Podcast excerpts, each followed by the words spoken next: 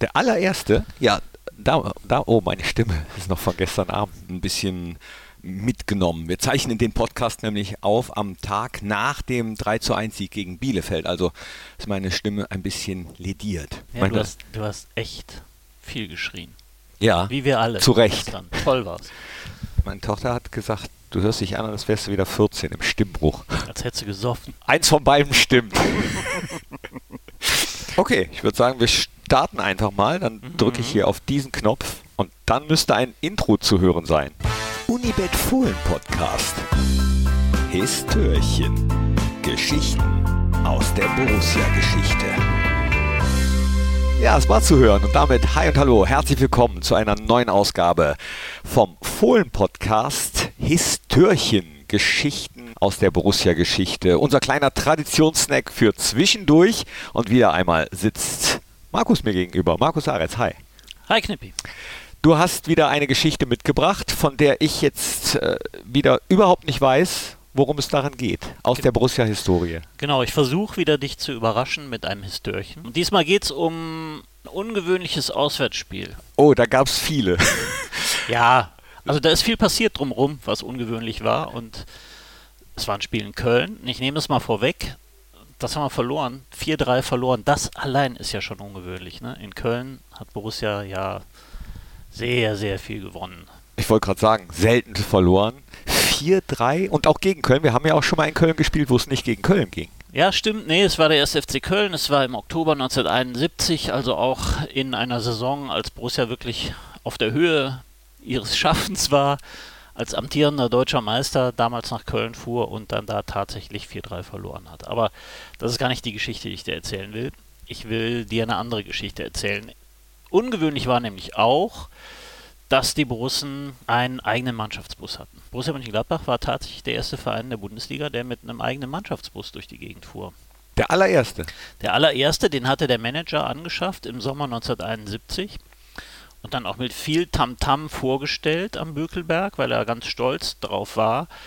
Ein Käsbohrer Setra S130. Ja, Käsbohrer war der Hersteller, Setra war die Markenbezeichnung steht für selbsttragend, habe ich nachgelesen. Keine Ahnung, was das heißt. Hat mit den Achsen wahrscheinlich zu tun, ich weiß es nicht. Also nicht Seefahr, selbstfahrend, nee, wie es heute ist. nee, nee, nee, Ja, und Grashoff hatte eben die hatte, hat ja immer mit spitzem Bleistift gerechnet und hat herausgefunden, das, was wir so immer zahlen für unsere Reisen, Zugfahrten zu den Auswärtsspielen, Flüge zu den Auswärtsspielen der Bundesliga, da kommt so viel zusammen jedes Jahr, da lohnt sich für uns so einen Bus zu kaufen. Der hat 157.000 Mark gekostet damals, 1971, vor 50 Jahren, eine Menge, Menge Geld. Ich wollte gerade sagen, das hört sich äh, viel an.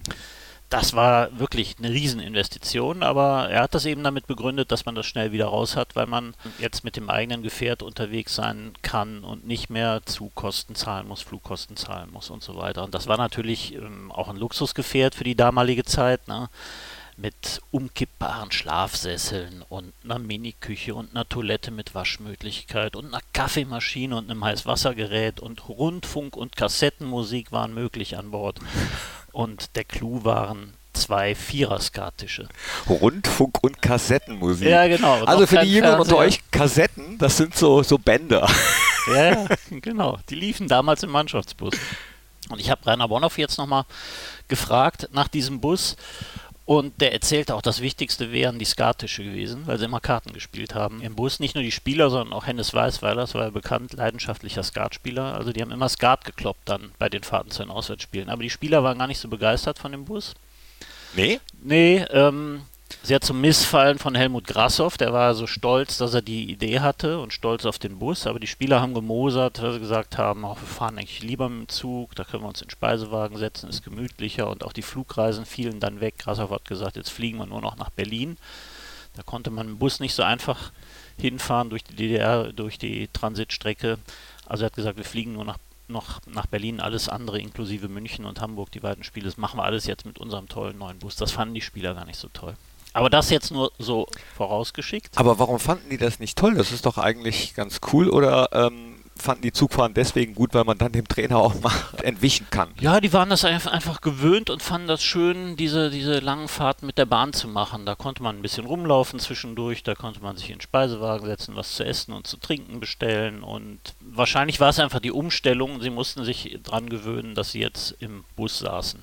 Haben sie, glaube ich, dann auch relativ schnell alle gemacht. Und dann sind sie auch mit dem Zug nach Köln gefahren am 1. Oktober 1971. Mit dem Bus? Zug, Entschuldigung, mit dem Bus. Am Abend vorher, was auch ungewöhnlich war, denn die Spiele in Köln, das hat man damals so gemacht, macht das heute zum Teil auch noch so. Da ist man gar nicht ins Hotel gegangen in der Nacht vorher, sondern ist am Spieltag nach Köln gefahren, ist ja nur eine Stunde von Gladbach weg.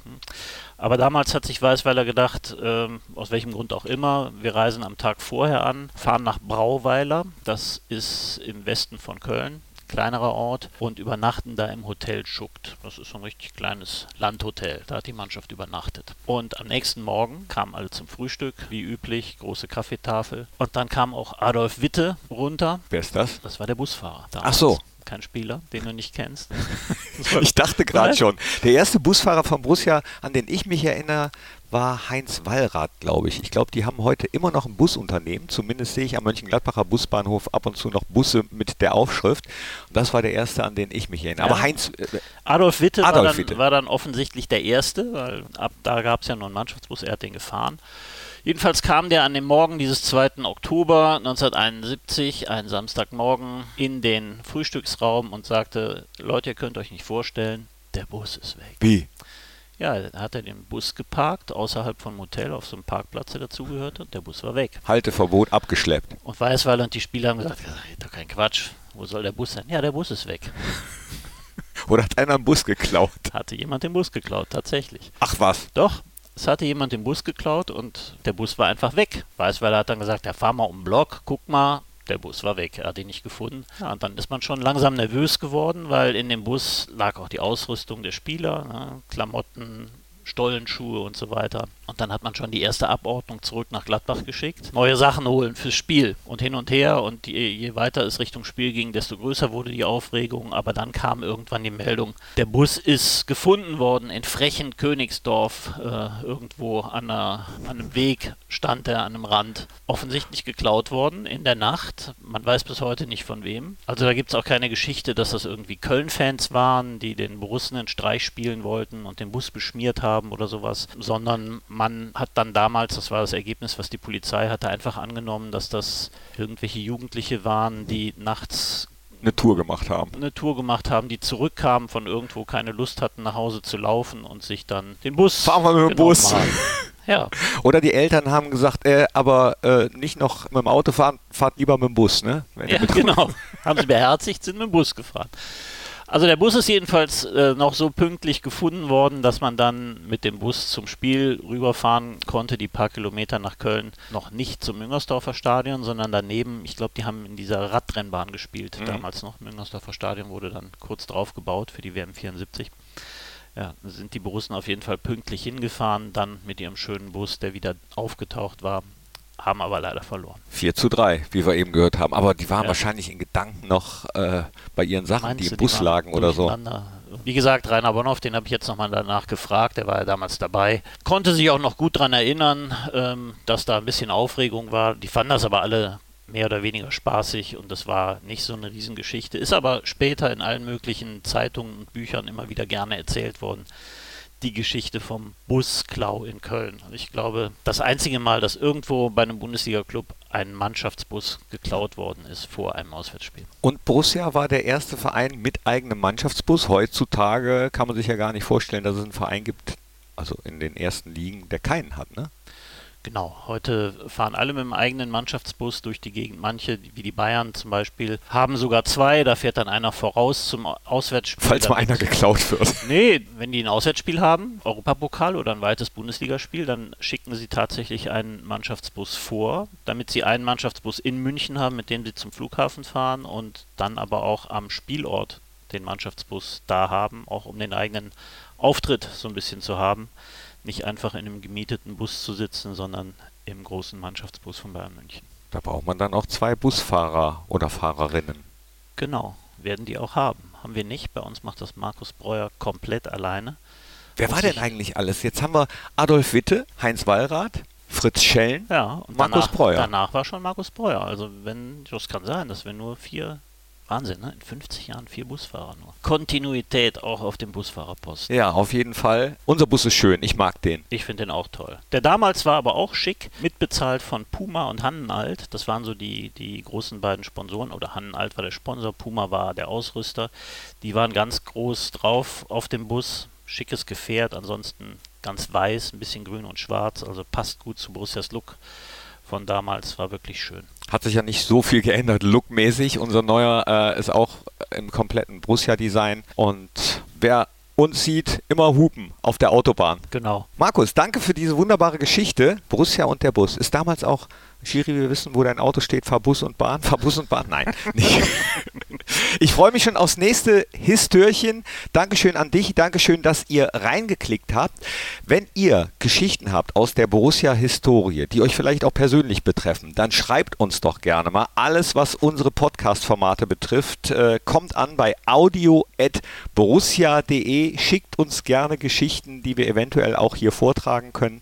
Äh, wir sind gespannt. Danke. Vielleicht gibt es ja noch Geschichten, von denen wir noch gar nichts wissen. Ja, oder äh, wenn du es jetzt hörst und damals den Bus genommen hast für die melde Tour, dich. melde dich. audio.borussia.de. Das war's. Danke Markus, danke an euch. Tschüss. Danke, tschüss.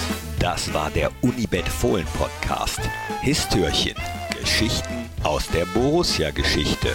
Hört auch rein in alle anderen Podcast-Formate von Borussia Mönchengladbach.